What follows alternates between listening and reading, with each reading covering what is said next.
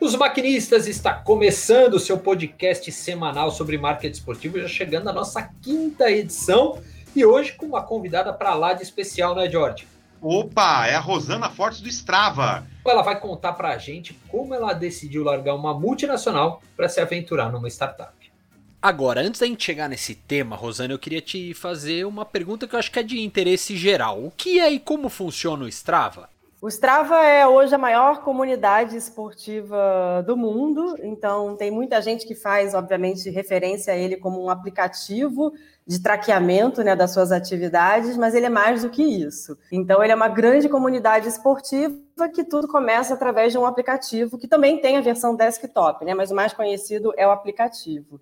Então, o Strava, claro que a maior utilização dele hoje é para traquear as suas atividades, então hoje são 33 é, atividades que, que estão no Strava, então, obviamente, as mais conhecidas são a, o, o ciclismo e a corrida, né? E acho que na sequência uh, o triatlon, uh, a própria natação uh, sozinha, musculação, crossfit, yoga, enfim, todos os esportes de esqui que obviamente não são tão conhecidos aqui no Brasil. E aí, basicamente, né, falando em, em, em linhas gerais, aí, o, o Strava ele consegue te entregar uma série de dados relacionados a essa sua atividade. Então, você aciona ele no momento que você faz a atividade. É, a, forma a, a, mais legal de você ter o uso completo da ferramenta é você ter um relógio, né, para você jogar as atividades lá dentro. Então, um Garmin, ou um Apple Watch, ou um Polar, uh, mas também, se você quiser usar, dependendo da atividade, se você quiser usar somente o celular, ligar a sua atividade direto no celular é possível. E aí a entrega de dados é super completa, desde potência, uh, calorias, heatmap, todas as informações relacionadas a, a GPS, caloria, a, a, a sua a atividade comparada com algum amigo, a sua atividade comparada com, com a sua comunidade ali, a sua atividade comparada com você mesmo. Então, se você fez aquele. Já estou até me estendendo aqui, né? Mas se você fez aquele mesmo trecho uh, que você fez na semana passada, se você fez melhor ou não. Enfim, aí tem uma série de dados, assim, é, é um.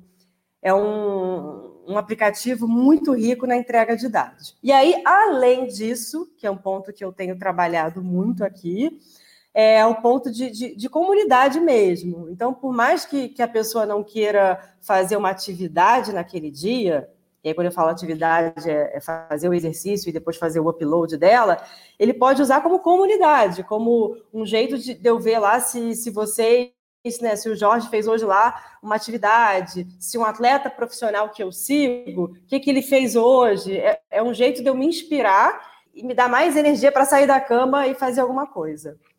É basicamente uma rede social. Exato, exato. Então, aquele mesmo movimento que a gente tem, né, que o brasileiro adora, da gente acordar e já ligar o telefone para dar aquela checadinha. Acho que a ordem cronológica nossa é mais ou menos: primeiro checar o WhatsApp, depois entrar no Instagram, no feed do Instagram para dar uma olhadinha. O que a gente quer muito é educar o nosso consumidor, o membro do Strava, o atleta, a ter também esse hábito de consumir informação dentro do, do Strava. A gente tem um clube lá dentro, que é o Strava Brasil, que a gente lançou em dezembro, que hoje está com já 40, 41 mil pessoas participando e a gente cresceu de uma maneira super orgânica, sem fazer absolutamente nenhum tipo de mídia. E a gente tem uma série de colaboradores super legais que escrevem. É um conteúdo muito rico para ser consumido. Então, você está lá, quer ler um artigo do Pipo Garneiro sobre como é que ele começou na bike, quer ler um artigo da Paula Narvaez falando um pouco sobre os planos dela de 2020 de corrida que estão né, sendo um pouco repensados. Enfim, tem, tem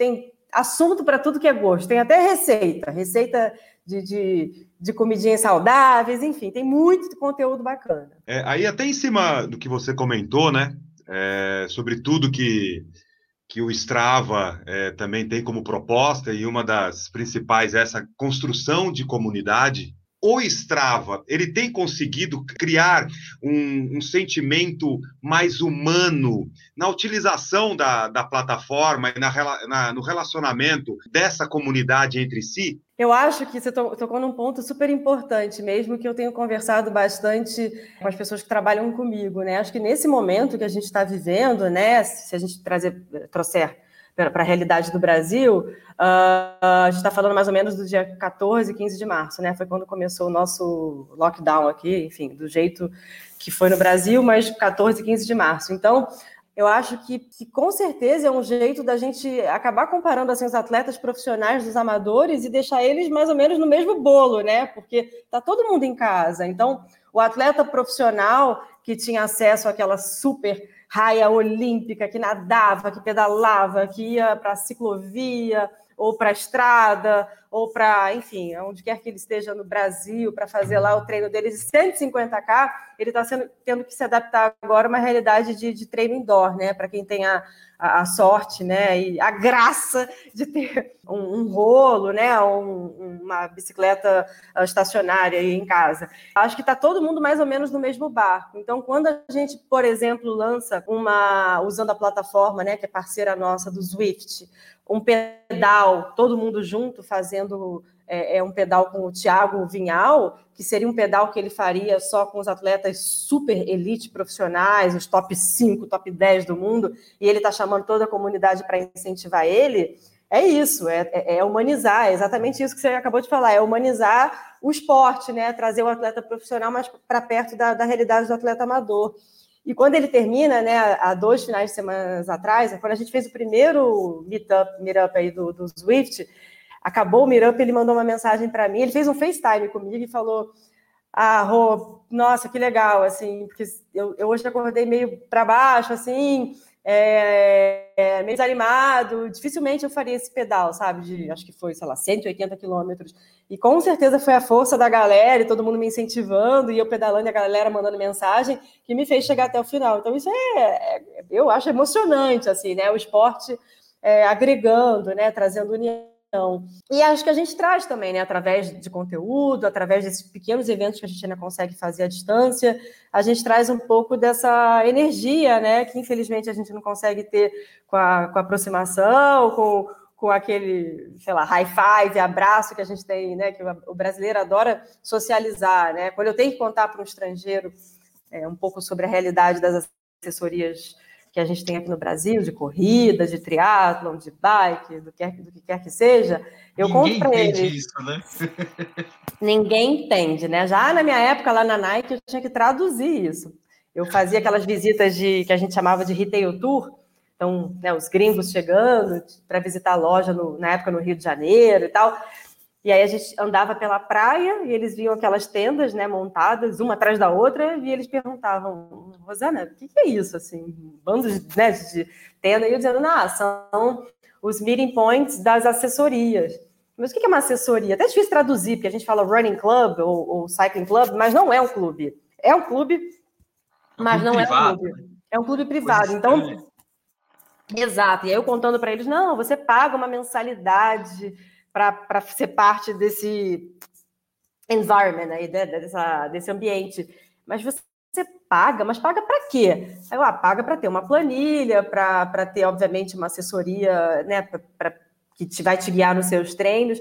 E aí eles ficavam explorando esse tema, mas fala mais sobre isso, uma planilha, você paga quanto é? E quando eu trazia realmente para a realidade de que muitas assessorias, né, são, sei lá, 100, 150 dólares, eles caíam para trás, assim, né? Então, e, e, é muito importante ressaltar que, mais do que isso, obviamente, né, tem toda a parte educativa do, dos educadores né, físicos, de, de, de, de planilhas e, e, de coach mesmo, mas tem uma coisa que é muito da nossa realidade brasileira e que a gente está sentindo muito falta agora, que é a parte social, que é muito forte aqui no Brasil. Né? Então, você, né, aquela brincadeira que a gente fala, né, se não subiu no Strava, o treino não foi feito, né? Se não tirou aquela fotinho, o treino não está pago. Assim, acho que é uma característica característica um pouco nossa, né, talvez latina, né? Acho que eu nunca explorei tanto assim o mercado todo, talvez, não sei, outros grandes países aqui, Argentina, México, acho que a Argentina é bem parecida, Chile, é, mas acho que é uma coisa um, um pouco nossa, assim, da gente gostar é, de correr em bando, sabe, em grupo, né? É, então, né, os clubes de corrida, né? Então, acho que acho que trazendo um pouco para a nossa realidade, é isso que a gente tem sentido falta e a gente está tentando humanizar uh, através de, de, todos os touch points possíveis, seja através de um, um, uma entrega de conteúdo dentro do Strava Brasil, do nosso clube, seja através do, dos meetups do Swift e outras ações que a gente tem feito, como os desafios. Então, é uma forma da gente incentivar o atleta a ter um objetivo. Já que o objetivo das provas foi tirado né, temporariamente agora do papel, né? Então, primeiro semestre estava super aquecido com provas, né? Então, Boston, Londres, Porto Alegre, Tóquio, as próprias Olimpíadas, né? Toda vez que você acorda, liga a televisão e tá lá um esporte olímpico, dá aquela vontade, né? De, nossa, putz, a galera competindo ali, né? A ferro e fogo, vou sair hoje para fazer a minha entrega do meu treino.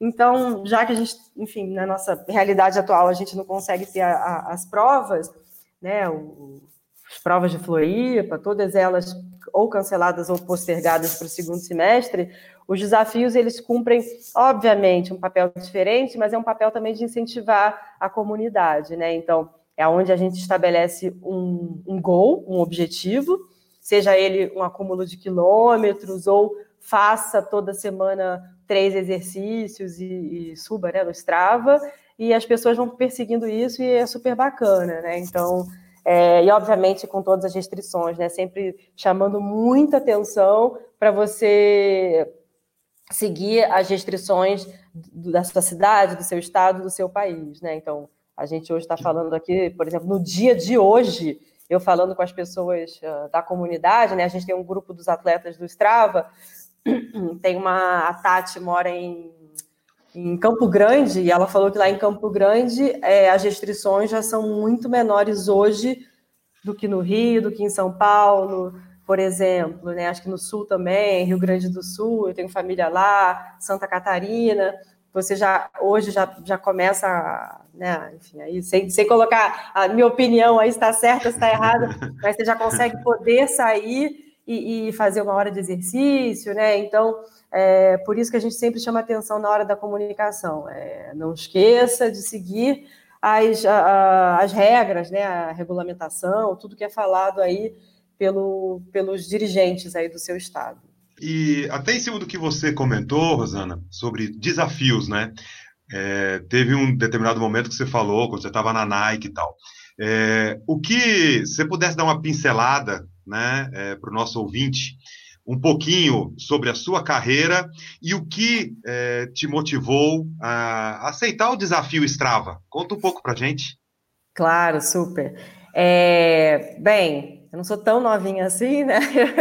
Eu tenho mais de 20 anos né, de carreiras, né, de, de profissão nessa área uh, de marketing, né? Então, a minha formação é economia e administração de empresas, mas eu fui fisgada aí pela, por essa uh, veiazinha de, de propaganda há bastante tempo. Comecei minha carreira na Coca-Cola, fiquei lá mais de cinco anos, né? Foi meu primeiro grande emprego, assim, né? Então, onde eu entrei como uma estagiária e saí como uma gerente.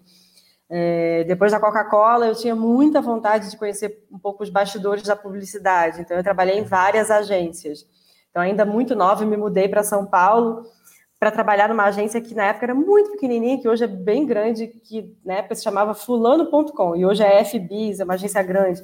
Trabalhei fulano, na fulano, é, fulano. É, é aí que depois virou FBIS, né? Hoje parte de um grande grupo. Trabalhei uh, na Cubo, né? Na, na, Cubo CC, trabalhei na OGV, então é, na agência Clique, né? Que é um berço da publicidade digital. Na Clique eu fiquei também durante quase cinco anos. Trabalhei muito tempo, acho que cinco, seis anos com mobile marketing na Hands, então quando a gente falava em publicidade no, no Palm Top, né? Acho que metade das pessoas que vão ouvir isso não vão nem saber o que, que é. Então, corre lá no Google e dá um, um, um Google lá, o que, que é um Palm Top. Eu, então, eu sei o que é um Palm Top. É, então... eu não sou tão novinho assim. Pois é, então eu era daquela época, assim, né, de Palm Top, ah. que, que a coisa mais avançada era publicidade no BlackBerry, né, então Uh, então, uh, trabalhei na Hands, trabalhei em veículo também, no, no Instinto Jornal do Brasil, lá no Rio. Enfim, acho que eu tenho uma, uma trajetória bem diversificada. E aí, uh, há exatos nove anos atrás, né, nove anos atrás, eu estava eu tava bem de saco cheio, assim, da vida publicitária em agência, né? Então, Uh, admiro muito meu, meus amigos marqueteiros, publicitários que trabalham em agência, mas eu eu estava querendo voltar a ser, estar tá do outro lado da mesa, assim, ser, ser cliente, ser um pouco mais né, dona do, do, do, do da estratégia. E, e aí eu estava empregada, e aí eu fiz um exercício bem interessante, assim, né, que acho que é mais fácil a gente, a gente fazer realmente quando a gente está empregada. Eu, ah, eu eu estou empregada, né? Então acho que não tem aquele desespero, assim, e, mas eu estou a fim de mudar.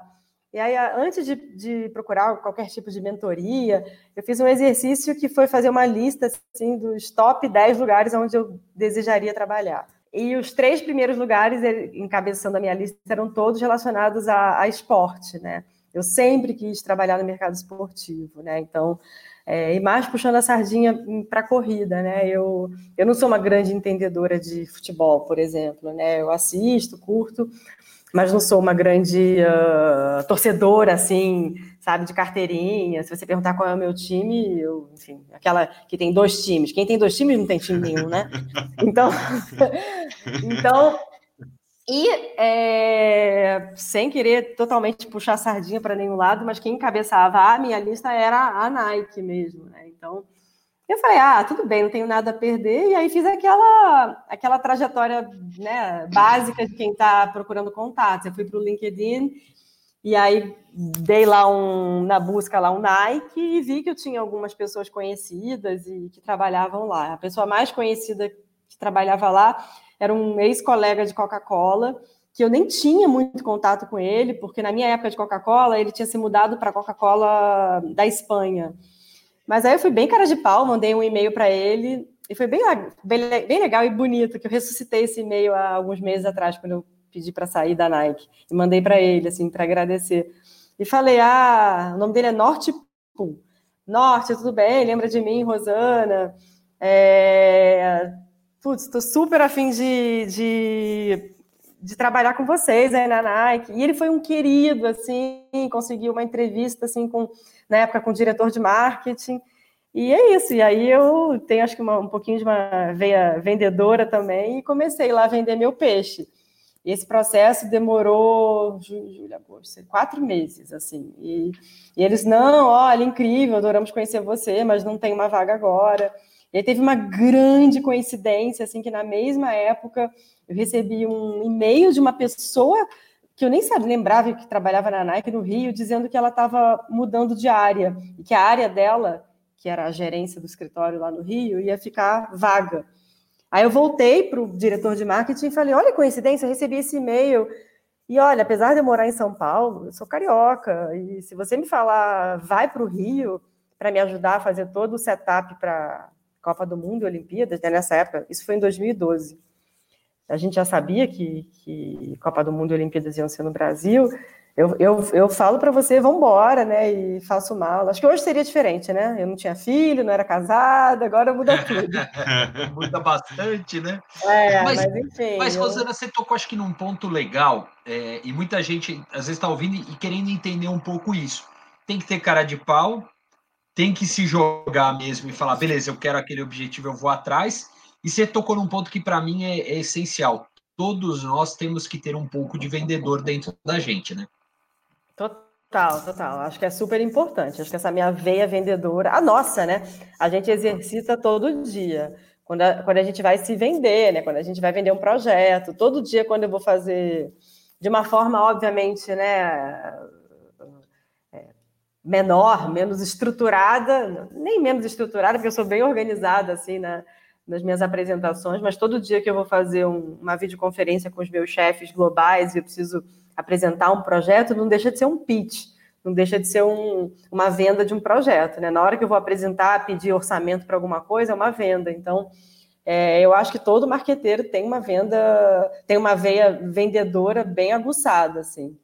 E deu super certo. E aí, só para finalizar, eu, eu consegui, é, talvez sendo né, bem transparente, até para interessante isso para quem está ouvindo a gente, mas eu tenha dado, tenha andado algumas casas para trás, né, falando um pouco de remuneração, de tamanho do, do da vaga. Então eu dei, andei algumas casinhas para trás, mas uh, eu aceitei porque eu, Eu falei, não, isso é um sonho, trabalhar na Nike, estou super feliz e tenho certeza que, é, enfim, as pessoas não me conhecem, eu vou mostrar um meu trabalho aqui, já já eu corro atrás, assim, né, de, de uma posição mais legal. E aí eu fiquei lá durante quase é, oito anos, né, e aí ano passado fiz essa mudança. E aí, contando um pouquinho para vocês da mudança, é... ah, eu estava achando que já era hora de mudar mesmo, né? Oito anos é bastante tempo, né? Sete, quase oito anos, bastante tempo. É, eu queria continuar nessa, nessa área do esporte. Uh, e mesma coisa, assim, ah, trabalho numa das empresas mais legais do mundo, estou num cargo super legal, né? Meu último cargo na Nike foi uh, liderando lá a área digital, né?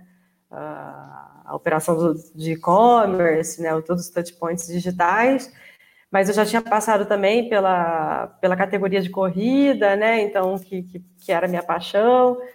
E aí fui, aí vi uma vez, né? Não foi nenhum headhunter que veio atrás de mim, eu vi a vaga do, do Strava Fiquei super interessado. O Strava sempre foi uma marca que me chamava muita atenção, o trabalho que eles faziam.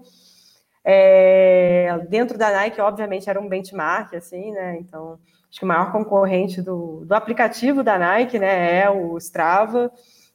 Eles têm, acho que, objetivos bem distintos, mas, obviamente, alguns bem similares, né? Então, e foi isso, apliquei, foi uma, um processo bem concorrido, então foram foi um total de quase 1.200 candidatos, gente pra caramba. E eu fui indo, e eu ia super confiante, assim, eu não, não tinha muito tempo para para ficar fazendo entrevista fora da Nike. Então eu dava aquele meu jeitinho na hora do almoço, ia para uma sala fechada lá, fazia, né? Enfim, acho que todo mundo, quando está no processo, acaba tendo que, que, né, que, que reservar um tempinho. E acho que eu mostrei bastante confiança e conhecimento, né, pelo mercado esportivo e pela comunidade de atletas do Brasil, né, que eu, que eu já vinha trabalhando com isso há bastante tempo. Qual é o papel né, teu como country manager no Brasil? Enfim, qual é a importância que o, que o Brasil tem para o Strava? E aí, falando um pouquinho desse teu dia a dia dentro do, do, do Strava.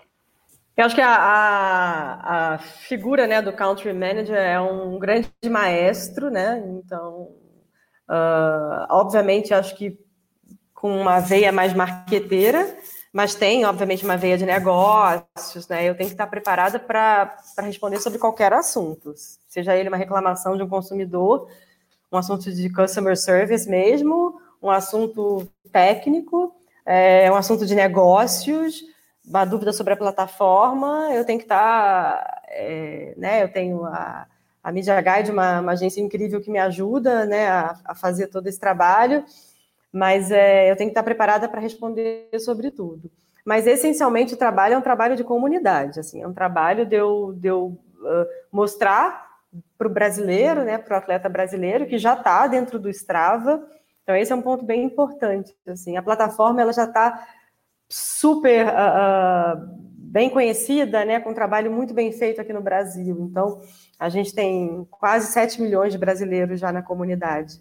É, são, já, a gente já passou em janeiro o número de 50 milhões de membros no mundo, onde 6,5, esse número obviamente já está desatualizado com esse número de janeiro, então vamos arredondar para quase 7 milhões de brasileiros é, participando do Strava. Então, a gente está entre os top três países: Brasil, Inglaterra, que só abrindo parênteses, agora está passando por um boom absurdo é, de, de esporte, né? Super interessante. Esse boom é pré ou é, é durante ou é durante o lockdown mesmo? Durante, durante, assim, absurdo, absurdo. Eles estão crescendo absurdamente e tem uma, uma sorte, né, para eles. Eles têm, né, não sei se vocês têm acompanhado, mas eles têm medidas menos restritivas de circulação, o que ajuda muito, né? Então, né, diferente da gente aqui, você sai para correr ou pedalar, obviamente é, as pessoas da comunidade não estão curtindo, né? Porque, poxa, fica em casa, né? É, não custa nada, você vai estar ajudando o profissional da saúde e a própria comunidade. Mas lá na Inglaterra, é, as medidas são menos restritivas, não existe nenhum tipo de multa, como na Espanha, como na França, e eles conseguem, eles têm, se não me engano, até um, alguma coisa como uma hora por dia fazer exercício. Como isso é medido, não tenho a menor ideia, mas uh, o que está acontecendo lá é que muita gente que estava na plataforma e que não usava muito tempo, que obviamente, né, quando a gente fala uh, de 6,5, 7 milhões de brasileiros, a gente também passa por isso. Tem muita gente que fez em algum momento da vida o download do aplicativo, mas parou de usar. Qualquer aplicativo tem isso, né? Quando a gente fala em digital, é, a gente acaba contando com todo o número de downloads, mas a gente tem muita gente que. Confesso que, que eu sou um desses. É, então vamos ressuscitar você aí. Vamos voltar você para base. Mas eu estou sendo um exemplo que na quarentena eu passei a praticar muito mais esporte porque eu não tenho deslocamento. Então sobrou um pouco mais de tempo. E aí eu estou fazendo bastante esporte, muito mais ah, do que eu legal. Não, o, esse ponto é super importante, Eric. Assim, o, o, o deslocamento, né, o commute é, é, é, um dos pontos principais da ferramenta, tá? Então, usar a, o Strava para comutar mesmo, para ir da casa para o trabalho, do trabalho para casa. É, isso é super forte dentro do Strava. É, então é isso, assim, a figura do country manager é, é um grande maestro para tudo relacionado às atividades que a gente faz por aqui. Então, uh, desde a escolha de um grupo de atletas para representarem a marca, né? Porque eu sou a Rosana aqui do outro lado da mesa, marqueteira, mas não sou eu que tenho que aparecer. Então, o que eu faço, né? O trabalho que eu faço é dar voz para esse grupo de atletas. Então, a gente tem hoje cerca de 20 atletas. Eu falo com eles absolutamente todos os dias, através de um grupo que a gente tem e eles são super ativos, eles são quem, quem né, eu passo a informação para eles, novas funcionalidades, desafios, encontros, eventos, eu passo a informação para eles e eles uh, me ajudam passando a informação para a comunidade. Isso é um pedaço do trabalho. Outro pedaço, obviamente, é o trabalho que a gente faz com os veículos de comunicação, como vocês, né? Da gente está sempre enviando os releases, uh, fazendo uh, o refresh aí de novas funcionalidades. Então, tem muita coisa bacana, assim, é... eu, eu não era, né, ano passado, eu não era uma heavy user do Strava, porque eu brinco dizendo que era como se fosse trabalhar na Nike com tênis Adidas, né? Então, eu não podia usar muito. Mas é, eu, obviamente, assim, eu sou uma pessoa muito engajada no esporte, acho que eu faço alguma coisa todo dia, né? Então, eu estou bem ativa aqui, né, desde que eu entrei para a empresa, e tem muita funcionalidade bacana. É, você pode é, relatar para a gente o, quais os impactos da pandemia para o Strava, sejam impactos positivos, como você mencionou, né, sobre a própria Inglaterra, e outros impactos também, como vocês estão lidando com, com esse momento? É, eu acho que existe uma, uma diferença bem grande assim do que cada país vive, né? O momento de cada país, né? Então, um país que tem as medidas de, de restrições uh, da circulação, de circulação muito muito grandes, né? Como a própria França, por questões óbvias, Espanha e Itália. É, obviamente, né, a gente vê isso em dados que número, o número de atividades ele, ele tem que né, cair as pessoas não estão conseguindo sair de casa. Mas o número de, de atividades nos países onde as pessoas ainda podem sair de casa é, absurdamente aumentou. Né? A gente não tem aberto muito esses dados, né? porque a gente acaba achando que, que parece um pouco uh, querer take advantage, né? tirar proveito de, de um, é, tirar proveito de um assunto que é muito tirar delicado, proveito. né? Tirar proveito de um momento de, de doença, né? A gente vai soltar mais para frente algum tipo de pesquisa relacionada, mas que, que as pessoas querem se sentir mais saudáveis, sabe? Se sentir mais saudáveis. Então, isso é muito forte. Então, essa coisa de você ver nos países com, com as restrições um pouco uh, mais frouxas, né? Elas indo para a rua e se exercitando, é, acho que essa é a principal razão. E aí a gente, na outra, na outra mão, né, a gente tem o, as atividades indoor, que esse é um ponto muito interessante que o brasileiro acho que hoje explora muito pouco por razões óbvias, né? A gente tem um clima maravilhoso aqui no Brasil. Então a gente não tem a necessidade de se trancar em casa e ficar fazendo exercício. O inverno mais rigoroso que a gente tem aqui no Rio Grande do Sul, em Santa Catarina, tá, tem aquela nevinha, uma vez ou outra que sai no jornal, no noticiário, mas não é nada né, que, que, as pessoas fiquem trancadas em casa, né? A gente tem um, um inverno considerável aqui em São Paulo, mas você consegue botar um manguito, uma manga comprida e treinar.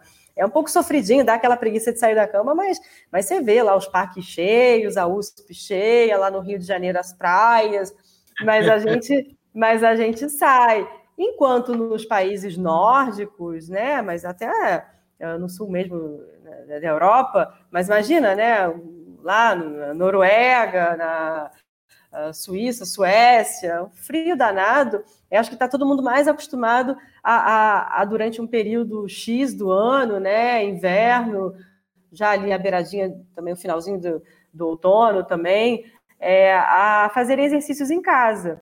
Então, tudo isso é muito novo para a gente, né? É, o equipamento, eu tenho certeza, eu não tenho esses dados, mas a venda de equipamentos é, de pezinho, colchonete, deve estar um. É, eu estou nesse bolo. Acabei de comprar, fiz uma compra grande agora de pezinho, colchonete, é, enfim, de vários equipamentos para eu ter em casa. O próprio rolo, né? O a, gente, né? Para quem não sabe, né? Deixar a bicicleta parada no lugar, o potencímetro, tudo que uh, uh, que faz com que você consiga fazer um pedal dentro de casa, é um equipamento muito caro, sabe? Não é nada democrático, né? Então, é, os modelos mais simples têm custos talvez que, que sejam que não sejam possível, possíveis para grande parte da população. Então a gente não está falando aí de uma super democratização. Por isso que é super bacana quando a gente vê esse movimento das lives, né? De, da galera se ajudando, como é que você afasta o sofá, é, da sala e faz ali um, um, workout rapidinho, né? Usando uma cadeira, usando é, um, um, galão de água, enfim, tem coisas super criativas aí que a gente está vendo na internet. Mas é isso, assim, acho que as coisas positivas que a gente tem feito, tem visto, né, pela comunidade, é a criatividade geral, né, do, da comunidade, como é que está todo mundo se ajudando, com inspirações de como é que você consegue se manter ativo desse, nesse período de quarentena, é, seja num quarto e sala ou numa casa maior, os afortunados aí que moram numa casa com um gramadinho. É, então, a criatividade da, da, da comunidade é bem interessante. O número de. o aumento nas atividades indoor também é alguma coisa que a gente tem visto tem uma, um grau de diferenciação muito grande de país para país, né? Levando em conta tudo isso que eu falei, alguns países mais preparados para você, né? Todo mundo tem, tem muita gente que tem esteira dentro de casa. Isso aqui no Brasil, eu não tenho tantos amigos que têm esteira dentro de casa. Né? E quem tem, a esteira virou cabide há muito tempo. Né? Faz então, tempo, a esteira está desatualizada e virou cabide faz tempo, né? Exato. Então, é, Tá todo mundo resgatando. Ah, aquela esteira! Quem, quem conhece alguém que aluga uma esteira? Então, uh, e a gente acho que tem se ajudado assim muito é, como comunidade, né? Dando dicas, os próprios desafios. E como lado negativo, é, ah, eu não, acho que não posso deixar de falar que tem muita coisa legal que está no papel ainda que a gente faria nesse primeiro semestre e que a gente teve que adiar mas uh, nada que, que, impeça a gente de voltar ativa né, nos próximos meses. Eu acho que ainda tem um, uma coisa muito obscura, assim, né? Porque quando a gente fala em. Vamos, vamos falar um pouco sobre as competições de, de corrida e de ciclismo. É muito difícil você manter a distância de um, dois metros, né? Então, por mais que a gente esteja falando de postergarem as provas, daqui a poucos meses, né, a gente ainda vai ter a, o assunto pandemia. Então, é muito difícil, né? Eu acho que eu estava falando sobre isso ontem com, com, com, gente do trabalho, com amigos. Talvez num, num, jogo de futebol, um jogo de vôlei, basquete, uma competição de rugby, sei lá, você consegue ter medidas mais restritivas, né? Você bota uma pessoa sentada num lugar e aí pula três cadeiras para ter a outra pessoa, ninguém entra todo mundo de uma vez, para ir lá pegar uma bebida no bar só. Enfim, acho que você consegue fazer medidas restritivas. Já numa competição de corrida ou ciclismo, é quase impossível. Como é que você vai largar o povo todo lá na largada da corrida sem ter com essa coisa do metro, dois metros de distância, respiração, correr de máscara? Então, acho que esse assunto ainda é muito né, incipiente, aí a gente vai falar ainda muito sobre ele. Mas tem muita coisa bacana que a gente ainda quer fazer é, com relação a, a, eventos presenciais físicos e que eu tenho certeza que já já a gente consegue tirar do papel. A sensação que eu tenho é que todo mundo vai querer sair na rua para correr assim que tiver mais segurança disso. Vocês já estão meio que olhando isso? A gente já está olhando, então todo dia existe um documento mãe assim no Strava que a gente atualiza todo dia com as notícias de cada país, até para ir comparando, né? Até porque tem o time de BI, de Business Intelligence lá, que fica cheio de dados, mas eles não estão aqui no país. Para isso que serve também o Country Manager, né? Rosana, a gente está vendo o, o, crescendo o número de atividades outdoor. E aí, liberou o lockdown? Aí eu vou e abasteço o time com as informações. A gente vai ver um, um movimento, né, das pessoas voltando. Acho que está todo mundo. É, acho que mais do que nunca a gente vai supervalorizar aqueles uh, cinco quilômetros marotos aí que todo mundo achava uma besteira correr. Aqueles cinco casinhos, ah, corri uns cinco casinhos. Nossa, que incrível! Aqueles 5K né, que você não precisa fazer indoor na esteira. Uh, a gente vai ver, acho que um movimento bem grande, acho que de pessoas mais atentas, né? Eu confio muito nisso, mais atentas à, à, à prática né, do exercício físico, né? Apesar do assim, o Brasil já é um país muito ativo, né? Mas eu com certeza acho que as pessoas vão querer ir para a rua logo. Com relação às provas, é, eu tenho sido bastante procurada pelas organizações de prova, porque existe né, a coisa toda da, das corridas virtuais como é que a gente pode ajudar os organizadores de prova a manterem a energia da comunidade. Então, a gente vai, né, acho que lançar uh, nos próximos meses uh, os desafios virtuais relacionados aí a algumas provas conhecidas do Brasil. É, esse é um lado do Strava que é um lado de business, né? Então, é, a gente quando a gente faz os desafios com marcas envolvidas, isso é um, é um, é um lado de business. Então, existe toda uma negociação. Então, a gente está falando sobre isso paralelamente com alguns organizadores de prova. É, mas eu acho que aos poucos, né? É tudo muito novo para a gente, né? Mas aos poucos a gente vai, vai vendo as coisas se normalizando e, e enfim, talvez essa questão das provas, de muita gente junto, a gente vai ter que espaçar mais o calendário, porque se a gente pegar hoje, eu, ouvi vi algum, algum blog esses dias aí que, que se tudo que não aconteceu no primeiro semestre passar para o segundo semestre, tem corrida todo dia, né? Tem corrida, tem competição todo dia, o que acho que não vai ser possível, até pelas próprias restrições das cidades, dos estados, né? Então, toda vez que existe uma, uma corrida de rua, por exemplo, aqui em São Paulo, tem vias fechadas, é, mexe com a cidade, mexe com o trânsito, então eu acredito que não vai ser esse oba-oba todo, né? Eu sou uma grande entusiasta das corridas de rua, eu participo sempre que eu posso, de todas. 5, 10K, 21, eu sou a rainha do 21, adoro uma meia maratona na rua, então... Meu Deus do céu, eu é... só fiz duas, eu não quero isso para mim, não. É, é muito, já fiz 10, 16, 16 tá bom. Eu já fiz mais de 100. Nossa. É, então, eu adoro. Então, é, sou uma grande entusiasta e estou me colocando muito à disposição também dos organizadores para ver como é que a gente consegue ajudá-los.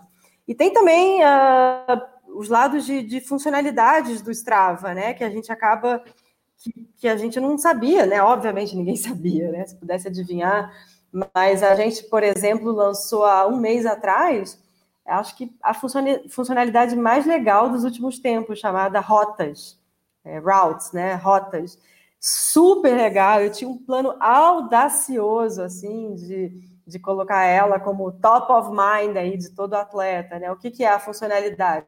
Basicamente, você é uma funcionalidade muito legal para você usar onde você estiver, mas muito legal para você explorar novos lugares. Então, por exemplo, viajei, cheguei num lugar que eu quero fazer aquele meu uh, minha corridinha de 10k, mas não tenho a menor ideia para onde eu vou, aonde. Perfeito. Eu, eu coloco lá no Strava a funcionalidade de rotas, é, o tipo de piso que eu quero, se eu quero correr no cimento, na, na terra, é, a quilometragem ou o tempo, quero correr uma hora, quero correr 10K, e ele me dá pelo menos uh, três rotas. E essas rotas são baseadas em mais de um bilhão de atividades que a gente já subiu no treino, no, no Strava, né? Então, o Strava tem, acho que a maior base de dados do mundo aí de atividades esportivas. Então, baseado nisso, Rosana, baseado nesse lugar que você vai começar o treino, essas são as três rotas mais populares. Super legal. Só que como é que eu vou é falar fantástico. sobre. É, é, você não vai poder usar ela agora, assim. Ela está disponível, mas você é, não pode a gente usar. Até fez, a gente fez o lançamento bem low profile, porque obviamente, tem toda uma questão quase que ética, né? Nossa, ficar falando sobre rota e sobre uh, explorar novos lugares no momento que, que a gente precisa ficar em casa. Então, a gente fez a, o lançamento dela de uma forma muito one-on-one. É, olha, essa é uma funcionalidade que, obviamente, a gente uh, sabe que esse não é o momento ideal para falar sobre ela. Então, é, essa funcionalidade a gente quer explorar muito assim que possível, né? Uma funcionalidade super bacana também para quem quer pedalar. Então, enfim, estou bem esperançosa aí, mas estamos, acho que está todo mundo no mesmo barco, né? A gente está junto aí, tentando se ajudar de todas as formas. Como é que o Strava, nesse caminho, faz dinheiro? Tem, são basicamente dois buckets, né? dois pilares de, de remuneração. O primeiro deles é uh, os assinantes, né? Então, que hoje se chama Summit, né? O grupo de assinantes do Strava, que recebem uma entrega de dados e, e, e funcionalidades muito mais rica.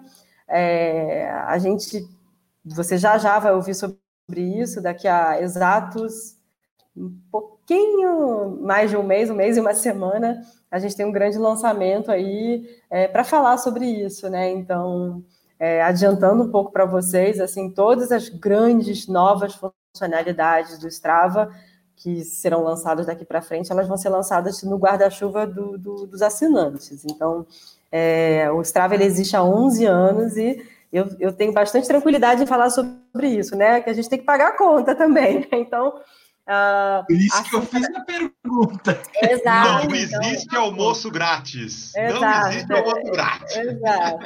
There's no free lunch. Então, a funcionalidade gratuita ela continua a existir, uh, assim como outros serviços, né? Então, o próprio Spotify é, tem uma versão gratuita também. Então, a gente continua com uma versão gratuita mas o foco total da empresa agora era no, no, no assinante. Então, todas as grandes funcionalidades, as grandes vantagens serão para o assinante, né? Então, é, a gente tem um número muito ainda restrito de assinantes no Brasil, então a maioria das pessoas são da versão gratuita, e eu acho que, que o, a grande, um, um dos maiores culpados disso é o próprio Strava, assim a gente nunca fez uma comunicação incrível sobre as vantagens de ser um assinante, sabe? Então, esse é o momento. Esse é o momento que a gente vai deixar muito claro é, o que, que eu ganho sendo assinante e, e, qual que é a grande vantagem. Assinatura, né, ela é em torno de 119, 120 reais, então não é nada absurdo por ano. Então, a gente está falando de um Starbucks por mês aí, não é, não é tanto dinheiro assim. E a outra grande, o outro grande pilar né, de, de remuneração do Strava é aquela parte que eu contei para vocês do de Strava for Business, que é a parte toda da, dos desafios. Então, hoje, grandes marcas como Roca, Salcone, Lululemon, Red Bull, enfim, marca para caramba aí, usam o Strava como plataforma de comunicação. Então, se a gente pensar friamente aqui, que uma prova, não uma maratona, né? Uma maratona a gente vê 40, 50 mil pessoas, uma maratona, uma major, mas uma prova como é, uma prova de 5, 10K aqui uh, no, no, em São Paulo, no, no, Rio, nas grandes cidades, Brasília, Porto Alegre, ela reúne o quê? 5, 6 mil pessoas, né? Que já é um bom número, 5, 6 mil pessoas. Um desafio do Strava, sem grandes comunicações, ele reúne de 20 a 800 mil pessoas, né, dependendo do desafio. A gente tem dois desafios no ar hoje, é, um que é um desafio brasileiro chamado Em Casa, que fazendo pouquíssima comunicação, e a gente lançou ele dois dias antes da data, então o desafio começou numa segunda-feira, a gente lançou ele no sábado, a gente conseguiu 18 mil pessoas participando. Então, 18 mil pessoas é muito mais gente do que a gente consegue levar para uma corrida de rua, por exemplo. É, o outro desafio, que é o solidariedade, é um desafio global, que está hoje, eu nem sei o número de hoje, tá? mas até ontem ele tinha quase 400 mil pessoas. 400 mil pessoas em um desafio. Quando você vai levar 400 mil pessoas para uma prova física? Então, digitalmente, através da plataforma do Strava, a gente consegue levar muito mais pessoas e a gente consegue ter marcas participando. E aí, só para quem está ouvindo a gente falando, mas como é que a marca participa? Então, a marca leva o nome do desafio, então, sei lá, por exemplo, máquina do esporte, desafio máquina do esporte, corra é, 40k em um mês. Então, a gente pode fazer os desafios por tempo, por número de atividades, uh, né, upload de atividades por semana, por quilometragem. E quando o desafio é finalizado, então, se você completa o desafio, no final você ganha um, uma premiação. Que aí pode ser uma premiação virtual, ou vocês vão decidir, né? Vocês que pagaram a conta, a máquina do esporte. Então, ah, a gente quer que assim que a pessoa finalize o desafio, ela vá para uma página da máquina do esporte com uma premiação. Ó, você acabou de ganhar um ingresso para uma prova, você acabou de ganhar um meet and greet, um encontro com um atleta, você acabou de ganhar um QR Code para trocar para uma garrafinha de água na loja parceira, blá, blá, blá, blá. Então, tem diversas maneiras da gente também, uh, uh, né? Ou, ou vocês vão falar, não, Rosana, a gente quer só aumentar nosso database, database, nosso CRM. Então, eu posso levar para uma página da máquina do esporte e falar para todo mundo preencher um cadastro de vocês. Então, essa é outra maneira de, de geração de receita do Strava. Como se dá eh, esse processo criativo para a construção de novas funcionalidades? Eh, quais equipes fazem parte desse processo criativo que é, desemboca no que o Eric comentou, né? A geração de receitas, né? Você pode passar para a gente rapidamente, assim, como se dá esse fluxo, essa construção para que novas funcionalidades sejam propostas, aliada à comunicação, entre outros pontos? Por favor. Não, super legal você estar tá falando sobre isso na semana que a gente está fazendo isso, né? Então, tem um processo muito interessante, assim. Eu não vim desse universo de tech, tá? Para mim, assim, é a primeira experiência que eu tenho trabalhando numa, numa empresa de, com foco digital, tecnologia, né? Uma empresa a lá Silicon Valley aí, né? Então, eu vim da indústria do varejo, né? De vender tênis. Então, bem diferente. Mas tem um processo muitíssimo interessante que são as jams, que são as formas de você fazer o pitch de uma nova funcionalidade. Então, o Strava tem 200 funcionários. Essa semana que a gente está vivendo agora, começou na semana passada, essa semana e semana que vem, é o período onde todo funcionário, você pode ser inclusive remunerado por isso, você faz um pitch de uma ideia nova. E a sua ideia, ela sempre tem que começar por, um, por uma requisição de um usuário. Então, a gente recebe muitas requisições é, é, via ticket, né? Usuários comentando em redes sociais. Por que, que vocês não fazem isso e isso? Por que, que vocês não fazem? Eu sinto falta disso, eu sinto falta daquilo. A gente pega esse mar de, de, de, de, de, de voz do atleta, que isso é importantíssimo dentro do Strava. A voz vai é a do atleta. Né? Exato. Vai também que já vem. Exato. E é muito legal, porque todas as apresentações que eu vejo, elas começam sempre com um, um print screen de alguma coisa que apareceu em alguma rede social ou no, no, na área de customer service, do atleta falando, eu gostaria de ver isso no Strava. Ou uma reclamação, pode ser até uma reclamação. Olha, não está funcionando direito isso, não não está legal. E aí a gente vai e, e, e, coloca isso na mesa, e aí existem uh, áreas que, que lideram esse, esses jams, né? Então, eu estou fazendo parte, por exemplo, de um jam, de uma sessão de, de de, de apresentação de nova funcionalidade ligado a uma melhoria uh, nos desafios, né? Então, por exemplo, os desafios hoje eles são todos públicos, não existe desafio privado. Se eu tenho um clube, um clube dentro do Strava, se eu sou uma assessoria, vai, vamos pegar uma assessoria conhecida aqui de todo mundo, uma MPR. Se eu sou a MPR e tenho o meu clube lá, MPR, dentro do Strava, e quero fazer um desafio só para os meus alunos, até para, óbvio, né? Eles que pagam a mensalidade no final das contas. Eu hoje não consigo, porque a, os desafios hoje, quando eles são lançados, todo mundo pode ver, eles são públicos. Então, eu estou dando só um exemplo de uma funcionalidade que, que pode uh, é, fazer parte desse, desse jam, né? Então, dessa, desse pitch aí por novas coisas que estão acontecendo. Sensacional, sensacional. É, Eric, você. Tô sentindo que você tá querendo mandar mais uma, né? Você tá ali com, a, não, aquela vontade zaça de falar, né? Não, sabe o que eu ia falar? A gente tá dando quase uma hora já de papo.